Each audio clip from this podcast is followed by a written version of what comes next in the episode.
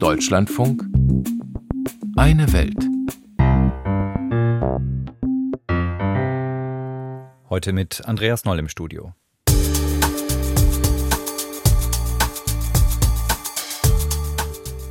Das Kalkül des nordkoreanischen Regimes hinter den Raketentests, der Rechtsruck in Israel vor den Wahlen, die Machtfrage auf dem 20. Parteitag der KP in China und das erste feministische Online-Magazin Marokkos. Das sind heute die Themen in unserem Auslandsmagazin. Herzlich willkommen.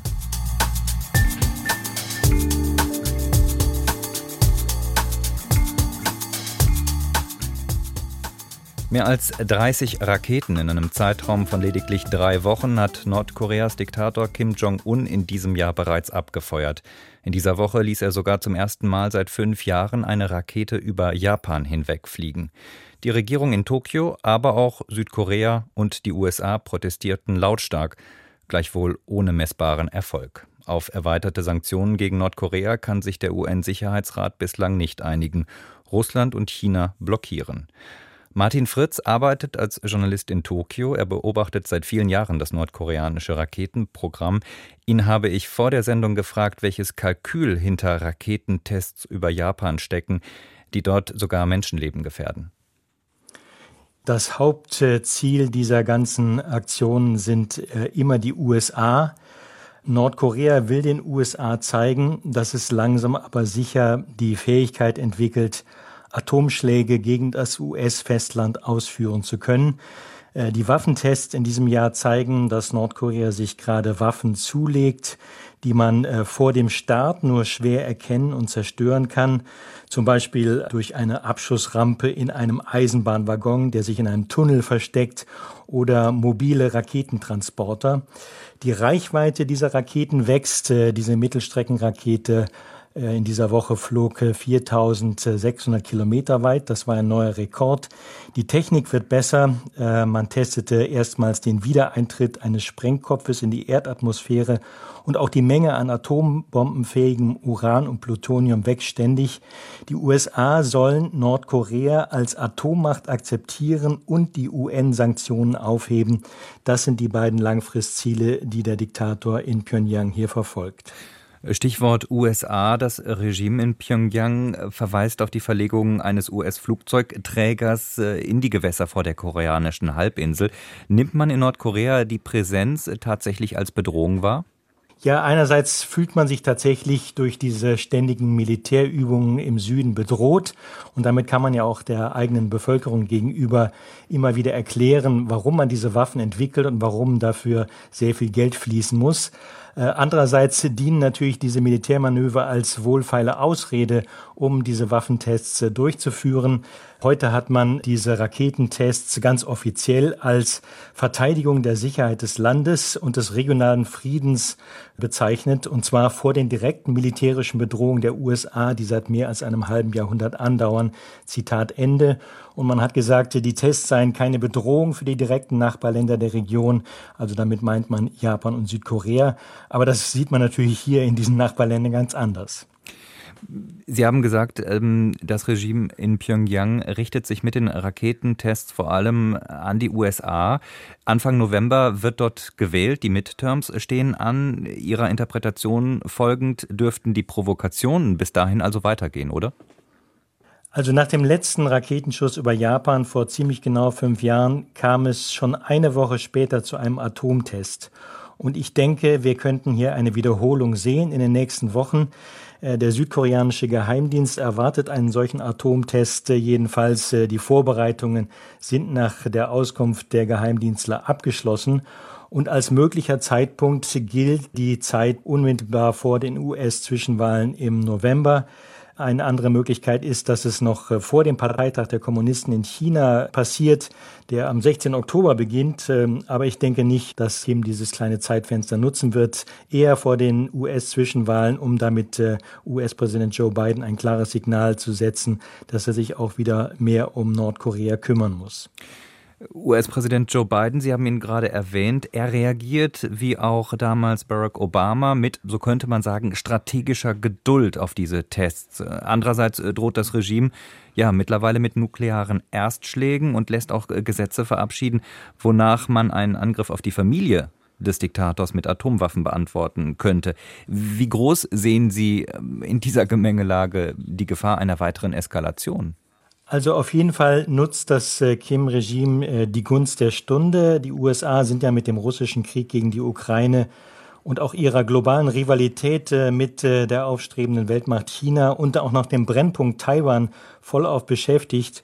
Und diese Situation hat es Nordkorea ermöglicht, nach den Entspannungsversuchen des vorigen US-Präsidenten, also Donald Trump, in den Modus des Kalten Krieges zurückzuschalten und damit wächst natürlich die Kriegsgefahr. Also wir erinnern uns daran, dass Trump vor fünf Jahren Nordkorea Feuer, Wut und Macht angedroht hat.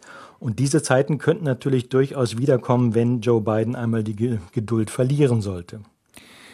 Wenn wir uns äh, das Land angucken, Nordkorea, es leidet unter massiven wirtschaftlichen Problemen. Das Regime kann die Bevölkerung nicht versorgen. Vor welcher, welche wirtschaftliche Dimension haben diese Tests mit Raketen?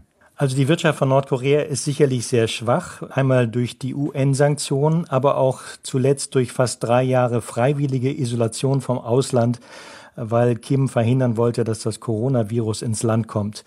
Und die Wirtschaft bleibt sicherlich auch stark angeschlagen und sie kann nur überleben mit Hilfe von äh, China und mit Hilfe von Russland. Und trotz dieser Wirtschaft, das ist ja das Interessante, fühlt sich äh, Kim Jong-un derzeit sehr stark wie lange nicht mehr. Denn er hat eben Russland und China als Partner. Ähm, beide brauchen Nordkorea. Äh, und am Mittwoch hat ja China äh, den USA im Sicherheitsrat vorgeworfen, die nordkoreanischen Raketentests provoziert zu haben. Und daran zeigt sich eben schon, dass Nordkorea sich voll auf China und Russland verlassen kann. Der Westen dringt seit Monaten im Sicherheitsrat auf stärkere Sanktionen, aber Russland und China verhindern das. Und äh, logischerweise verteidigte Nordkorea dann jetzt auch die russischen Annexionen von ukrainischem Gebiet. Also unter diesen geopolitischen Umständen kann Kim seine Aufrüstung mit Atomwaffen und Raketen trotz der schwachen Wirtschaft ungeniert fortsetzen. Einschätzungen waren das des freien Journalisten Martin Fritz. Er berichtet seit vielen Jahren über Nordkorea und das Raketenprogramm des Regimes.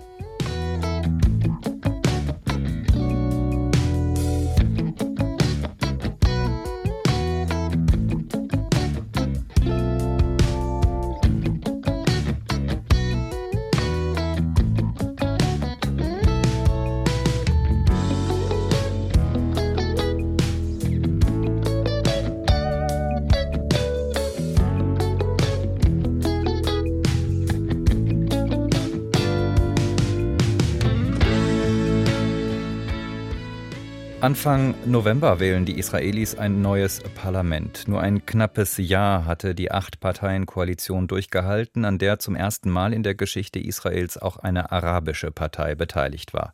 Nun werden die Bürger zum fünften Mal in rund dreieinhalb Jahren wieder an die Urnen gerufen.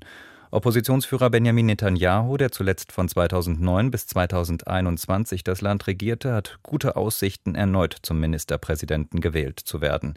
Die Mehrheit sichern könnte ihm die rechtsextreme Partei Jüdische Macht, die in Israel lange als Paria galt, in den jüngsten Umfragen aber deutlich zugelegt hat. Der 46 Jahre alte Parteichef Itamar Ben-Gvir vergiftet seit Jahren, unter anderem mit rassistischen Äußerungen, den politischen Diskurs im Land. Julio Sigador über den israelischen Ruck nach rechts. Tumulte in Nebi Samuel im Westjordanland. Eine Gruppe Israelis bahnt sich geschützt von schwer bewaffneten Sicherheitskräften den Weg zur Grabstätte Samuels. Eigentlich ist es Israelis ohne Sondergenehmigung verboten, hierher zu kommen. Diese Gruppe ist dennoch hier. Und mittendrin Itamar Ben-Gvir. Ich bin hierher gekommen, um klar zu sagen, wem das Land im Staat Israel gehört. Juden werden gelyncht, weil sie die Flagge Israels tragen. Also kamen wir mit israelischen Flaggen hierher, um diesen Randalierern zu sagen, dass wir die Eigentümer des Hauses sind.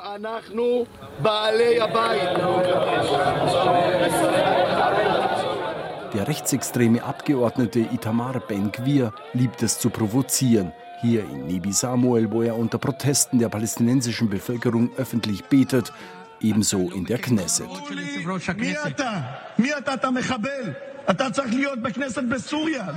Wo er schon mal den arabischen Abgeordneten, der gerade als Parlamentspräsident fungiert, öffentlich als Terroristen beschimpft und ihm nahelegt, besser in Syrien als Politiker zu arbeiten. Ben Gwir hatte schon als Jugendlicher rechtsradikale Ansichten, die waren so extremistisch, dass er aus dem Militärdienst entlassen wurde. Und schon sehr früh zeigte er sich als Bewunderer des radikalen Rabbiners Meir Kahane, ein entschiedener Gegner der Palästinenser und Befürworter von Massenvertreibungen. Der später in New York ermordete Kahane ist das politische Vorbild für Itamar Ben-Gvir. Seine Worte werden niemals an Relevanz verlieren, denn jedes einzelne Wort ist auch heute noch aktuell auf den Punkt getroffen und auf die heutige Realität bezogen. Er war ein Prophet und ein Führer in unserem Land und wir werden seinen Weg fortführen. Zwar hat sich Ben-Gvir in manchen Punkten von dem radikalen Rabbiner distanziert, an seiner Bewunderung für ihn hat sich indessen nichts verändert. Dutzende Male wurde der heute 46-Jährige wegen extremistischer Umtriebe angeklagt, achtmal verurteilt, einmal sogar wegen Unterstützung einer terroristischen Vereinigung. Doch seit der Parlamentswahl im März 2021 sitzt Ben Gwir als Abgeordneter in der Knesset und könnte nun bei der Wahl am 1. November zum Zünglein an der Waage werden. In Umfragen notiert das Bündnis um seine Partei Otzma Yehudit übersetzt jüdische Macht bereits als viertstärkste Kraft. Dabei hat er, so der Soziologe und Extremismusforscher Shlomo Fischer, eine Wählerschicht fest im Visier. Ben Gwir steht für die, die das bestehende System ablehnen. Und er nimmt damit Netanyahu Stimmen weg. Das ist für diesen ziemlich hart, denn er würde sich auch gerne diese Stimmen einverleiben. Ben Gwir ist da als Gegner des Systems glaubwürdiger als Netanyahu. Und seine Verbindung zu den unteren Klassen und jenen, die dem System nicht angehören, ist authentischer. Durch seinen politischen Höhenflug ist Itamar Ben-Gvir auch als potenzieller Bündnispartner für Benjamin Netanyahu interessant geworden. Zuletzt empfing der Oppositionsführer und Ex-Premier den Rechtsaußen in seinem Privathaus. Gut möglich, dass bei einem möglichen Erfolg Netanyahus am 1. November der Rechtsaußen der israelischen Politik schon bald als Minister im Kabinett auftauchen könnte. Für Extremismusforscher Schlomo Fischer wäre das keine Überraschung. Israel bildet hier weltweit gesehen keine Ausnahme. Blicken wir doch nur auf die Wahlen in Schweden und in Italien. Dieses Phänomen der Rechtsaußenparteien gibt es in vielen Ländern. Es verbreitet sich immer stärker. Israel ist da sozusagen im Trend, nicht gegen den Trend. Ein rechter Trend, der die israelische Politik nach der Wahl entscheidend beeinflussen könnte.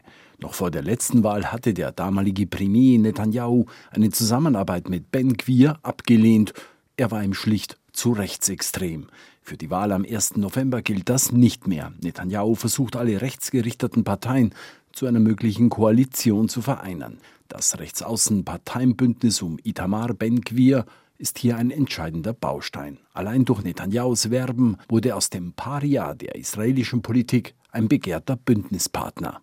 Itamar Ben-Gvir selbst weiß um seine Rolle und um seine Position in einer israelischen Gesellschaft, die in den vergangenen Jahrzehnten mehrheitlich nach rechts gerückt ist. Eine kürzlich vom Israel Democracy Institute durchgeführte Umfrage ergab, dass sich fast zwei Drittel der Israelis eher auf dem Mitte-Rechtsflügel der politischen Landkarte befinden. Und so versucht der Rechtsaußen der israelischen Politik, Itamar Ben-Gvir, ein wenig in die Mitte zu rücken um noch mehr Wähler anzusprechen. Nach außen gibt er sich gemäßigt und will nicht mehr alle arabischen Israelis deportieren lassen. Ich bin nicht dafür, alle Araber außer Landes zu treiben. Ich denke, dass die Terroristen, diejenigen, die Steine und Molotow-Cocktails werfen, dass die vertrieben werden sollten. Das sagt der neue Itamar. Eine Auffassung, die ihm viele eher linksgerichtete Israelis nicht abnehmen. Haim Shatmi, ein prominenter linker Aktivist, meinte jüngst, Israel befinde sich in einer ähnlichen Situation wie Deutschland 1930, wo die Nazis demokratisch gewählt worden seien. Und Ben-Gvir sei das Symbol eines möglichen faschistischen und rassistischen Israel. In Israel steht eine rechtsextreme Partei vor dem Sprung in die Regierung. Julio Segador über den wachsenden Einfluss des radikalen Parteiführers Itamar Ben-Gvir in der israelischen Politik.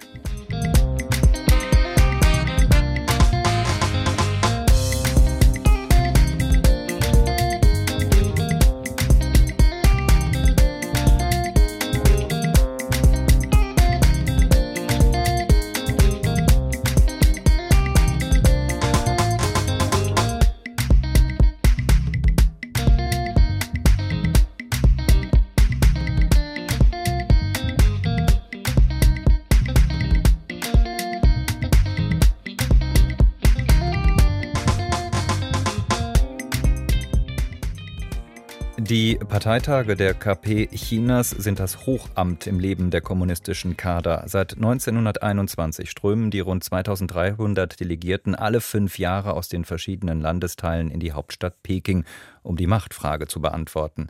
Maximal zehn Jahre durften die politischen Führer in China bislang verfassungsgemäß amtieren.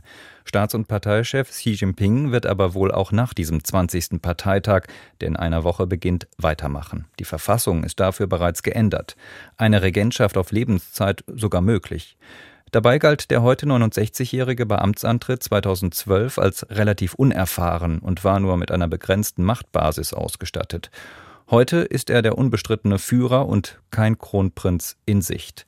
Wie der starke Mann Chinas seine Partei geprägt hat, das habe ich vor dieser Sendung unseren Peking-Korrespondenten Benjamin Eisel gefragt. Die Kommunistische Partei Chinas, die ist unter Xi Jinping autokratischer geworden. Er hat sie immer mehr auf sich zugeschnitten und er hat das Land, China, die Volksrepublik, immer mehr auf die Partei zugeschnitten. Es gab früher so eine Art Gewaltenteilung zwischen der Regierung und der Partei. Die gibt es heute nicht mehr. Die Regierung ist die Partei, die Partei ist die Regierung und äh, an der Spitze der Partei ist Xi Jinping. Beispiele, wie er das Land umgekrempelt hat. Er hat zum Beispiel sehr viel gegen Korruption gemacht, hat aber im Zuge dieser Antikorruptionskampagne auch sehr viele politische Gegner aus dem Weg geräumt.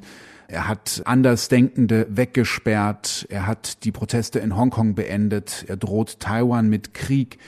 Er hat kritische Medien geschlossen. Und das sind nur einige der Dinge, die Xi Jinping hier in China in den letzten zehn Jahren, die er jetzt ja schon an der Macht ist, durchgezogen hat und wie er das Land verändert hat. Sie sagen, er hat Partei und Land ganz auf seine Person ausgerichtet. So stark kann man, glaube ich, sagen, wie wenige seiner Vorgänger. Ist es äh, trotzdem vorstellbar, dass auf dem Parteitag Kritik an ihm formuliert wird in irgendeiner Art und Weise? Ja, man sagt, er ist so mächtig wie niemand mehr seit Mao Zedong, der Gründer der Volksrepublik und der Langzeitdiktator Chinas. Ähm, es ist schwer vorstellbar, dass äh, dort auf dem Parteitag Kritik an ihm geübt wird, aber man kann nicht reingucken, was dort passiert. Es wird äh, zu Beginn eine Rede von Xi Jinping geben, aber alles, was danach passiert, das wird häufig als Blackbox beschrieben, als Geheimniskrämerei. Es ist ein autokratischer Einparteienstaat, äh, der die letzten Jahre immer autoritärer geworden ist. Wir haben schon darüber gesprochen. Demokratische Entscheidungsprozesse gibt es hier nicht. Und deswegen ist Kritik an Xi Jinping auf diesem Parteitag schwer vorstellbar. Sie sagen, der Parteitag ist eine Blackbox. Schauen wir mal auf Ihre Arbeit als Journalist dort. Wie viel Einblick in diesen Parteitag haben Sie dann überhaupt, wenn er in der kommenden Woche startet? Man hat ja keinen Einblick so gut wie. Es gibt keinerlei Transparenz. Wir haben uns jetzt angemeldet, offiziell als äh, Journalisten akkreditiert. Wir haben noch keine Rückmeldung bekommen obwohl das Ganze in einer Woche startet. Es wird aber wahrscheinlich, wenn wir zugelassen werden, sehr kompliziert werden. Vermutlich muss man ein, zwei Tage vorher in ein Hotel, muss sich mehrfach testen lassen, darf dann auch nicht aus dem Hotelzimmer raus, bevor man dann äh, zum Parteitag zugelassen wird. Dass man dort in Kontakt kommt, äh, das wird auch nicht passieren wegen Null Covid ähm, mit Delegierten dort. Das heißt, man wird im besten Fall in einem Pressezentrum sein und dann an einer großen Leinwand oder an Monitoren verfolgen können, was da passiert. Die Kommunistische Partei in China hat fast 100 Millionen Mitglieder. Sie werden repräsentiert von den Delegierten, die nach Peking anreisen. Gibt es für die irgendeinen politischen Verhandlungsspielraum bei diesem Parteitag oder geht es nur darum, ja, ums reine Abnicken von Beschlüssen, die die Führung vorbereitet hat? Ich sage es nur ungern, aber auch hier weiß man es nicht genau. Es ist aber auch dabei auszugehen, dass es eben keinen politischen Verhandlungsspielraum gibt, dass alles komplett durchgeplant ist. Es ist auch nicht so, dass die Delegierten kommen und das und offen diskutiert wird. Das ist das wichtigste Ereignis dieser Parteitag. Der findet alle fünf Jahre statt und äh, das wichtigste politische Ereignis in China. Und da will man nichts dem Zufall überlassen. Deswegen ist das komplett durchorchestriert. Lässt sich denn neben dieser Personalfrage absehen, welche Themen, welche inhaltlichen Themen die chinesische Führung auf dem Parteitag in den Vordergrund rücken möchte? Es wird sicherlich um Xi Jinpings Gedanken gehen, die Verfassungsrang bekommen könnten. Es wird hauptsächlich um ihn gehen, um seine Intronisierung als Parteichef jetzt zum dritten Mal. Das gab es seit Mao Zedong nicht mehr. Ähm, und dann denke ich, dass es die üblichen Themen sein werden, die dort abgehandelt werden, die vermutlich dann auch in Xi Jinpings Rede vorkommen werden. Das sind äh, Wohlstand für alle, Stabilität, möglicherweise geht es auch um Taiwan. Große Überraschungen wird es da sicherlich nicht geben. Aber auch hier, es ist einfach schwierig reinzugucken, um was es dort gehen wird. Sie haben jetzt äh, Taiwan erwähnt. Im Westen heißt es häufig, äh, der chinesischen Führung laufe aus ökonomischen und demografischen Gründen die Zeit davon in dieser Frage. Wird das in China auch so gesehen, dass der Druck steigt auf die Führung, dass man in Taiwan ja jetzt etwas unternehmen möchte? Der Druck steigt vor allem von innen. Xi Jinping hat ja die Taiwan-Frage mit seinem Schicksal auch ein Stück weit verknüpft. Er hat gesagt, ich bin derjenige, der die Taiwan-Frage lösen kann. Taiwan, äh, die vorgelagerte Insel vor Chinas Ostküste, verwaltet sich selbst, aber die Staats- und Parteiführung hätte gerne, dass Taiwan zur Volksrepublik gehört. Taiwan war nie Teil der Volksrepublik, wird demokratisch regiert und die Menschen in Taiwan wollen das auch nicht. Aber Xi Jinping hat das zu seinem Ziel erklärt und ähm, steht da sicherlich auch etwas unter Druck. Es ist, denke ich, nicht zu erwarten, dass da jetzt in den nächsten Jahren äh, ein Krieg angezettelt wird, aber es wird äh, sicherlich enger ähm, für die Staats- und Parteiführung. Taiwan gibt es immer weniger Menschen, die sich mit China verbunden fühlen, die eben in einer Demokratie aufwachsen mit dem System, das es hier in China gibt, nämlich ein autokratischer Einparteienstaat, in dem es keine Freiheiten gibt, so gut wie keine Freiheiten, mit dem können die nicht viel anfangen. Da ist natürlich die große Frage, wenn man äh, Taiwan in irgendeiner Art und Weise dazu zwingt, sich mit China zu vereinigen, mit der Volksrepublik, wie will man das schaffen, diese Gesellschaften zusammenzuführen? Sie haben gerade schon die Corona-Pandemie erwähnt. Die chinesische Führung setzt in dieser Pandemie weiter auf strenge Lockdowns und massive Beschränkungen, was mittlerweile fast äh, zum weltweiten Alleinstellungsmerkmal geworden ist. Sind auch hier die Reihen fest geschlossen aus Ihrer Sicht? Es gibt immer wieder Kritik, inwiefern das innerhalb der Partei, in der Führungsspitze der Partei, inwiefern da Kritik geübt wird an der Null-Covid-Politik, ähm, die ja auch ein Steckenpferd Xi Jinpings ist. Er hat gesagt, wir ziehen das durch, wir halten daran fest. Er hat das ja zu einer ideologischen Frage erklärt. Und zwar hat Xi Jinping gesagt, wir sind das überlegenere System verglichen mit Demokratien, denn wir schaffen es, durch die Null-Covid-Politik die Menschen zu schützen, Menschenleben zu schützen. Dadurch, dass man das so zu einer Systemfrage erklärt hat, kommt man schlecht wieder raus aus dieser Null-Covid-Politik. Es gibt keine Exit-Strategie, aber hier im Land die ganz normalen Menschen, die sind zunehmend genervt davon. Die ärgern sich, wenn sie eingesperrt werden. Man muss ständig sich testen, man kann nicht reisen, weder innerhalb Chinas noch kommt man aus dem Land raus, beziehungsweise man kommt nur sehr schwer zurück. Also bei vielen Menschen liegen da zweieinhalb Jahre nach Beginn der Covid-Pandemie, der Null-Covid-Politik hier in China dann ja auch äh, die Nerven blank. Viele haben da keine, keine Lust mehr drauf. Aber wie gesagt, eine Exit-Strategie gibt es im Moment nicht. Auf dem Weg zum Dauerherrscher Peking-Korrespondent Benjamin Eisel über Chinas starken Mann Xi Jinping und die Bedeutung des 20. Parteitags der KP, der am 16. Oktober startet.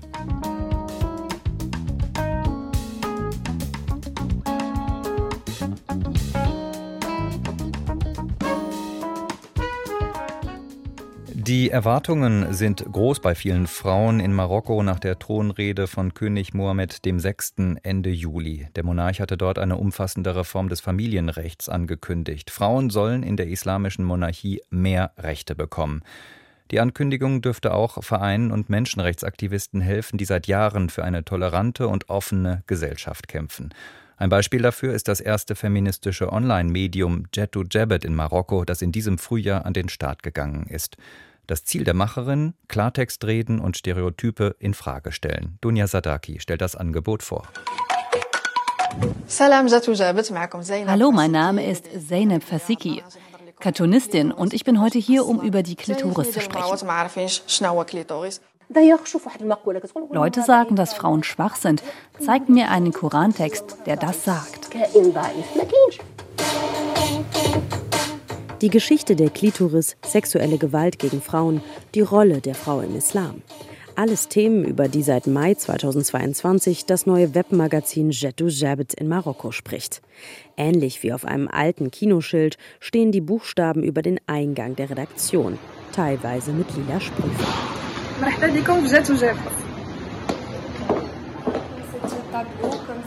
In den Redaktionsräumen hängen Poster und Sprüche von feministischen Ikonen aus Europa, wie Simone de Beauvoir, aber vor allem auch aus Marokko und anderen afrikanischen Staaten, wie von der bekannten marokkanischen Buchautorin Leila Slimani oder der nigerianischen Schriftstellerin Chimamanda Ngozi Adichie. Daneben hängen Plakate und Drucke auf Arabisch. Frauenpower steht da. Chefredakteurin Ibtissam Wazani erklärt, Wortwörtlich heißt Jed U Jebet, sie ist gekommen und sie hat etwas mit sich gebracht. Zum Beispiel Veränderung, ruft Ibtissams Kollegin im Hintergrund. Offen reden und diskutieren, endlich mal zuhören, mit Tabus der marokkanischen Gesellschaft brechen. Das sei das Ziel. Im Studio leuchtet in pinken Neonfarben eine Vulva, in einem Schriftzug versteckt. Vieles bei Jetou Jabet ist in Violett gehalten, die Farbe der Emanzipation, erzählt Chefredakteurin Ibtissem, die selbst in einem hellvioletten Zweiteiler gekommen ist.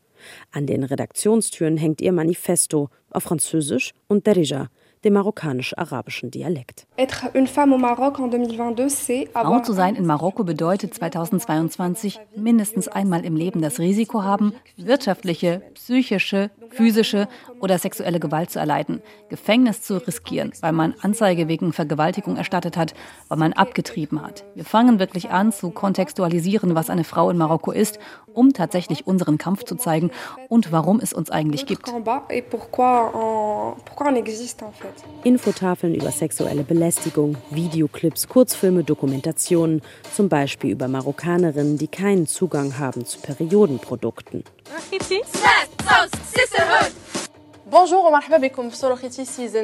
In einem regelmäßigen Video-Talkshow-Format kommen bekannte Feministinnen aus der marokkanischen Gesellschaft zu Wort, lesbische Buchautorinnen, Abtreibungsbefürworter aber auch Islamwissenschaftlerinnen und normale Mädchen und Frauen, die sich gegen Stereotype wehren.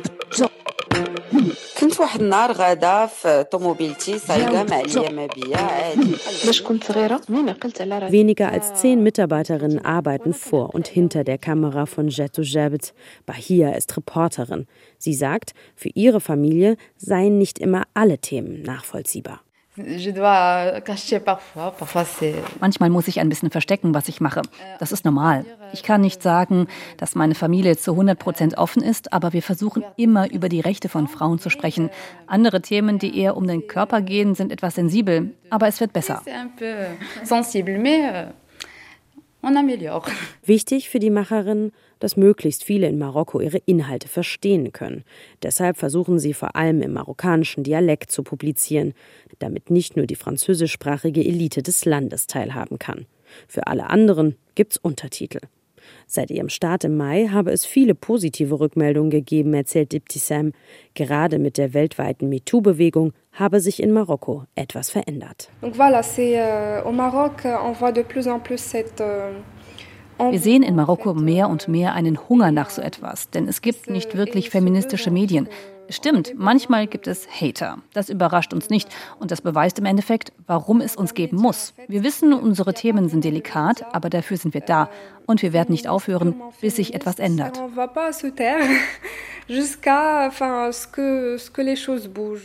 Klartext reden und Stereotype in Frage stellen. Das ist das Ziel von Marokkos erstem feministischen Online-Medium Jeddu Jabet. Der Beitrag war das von Dunja Sadaki.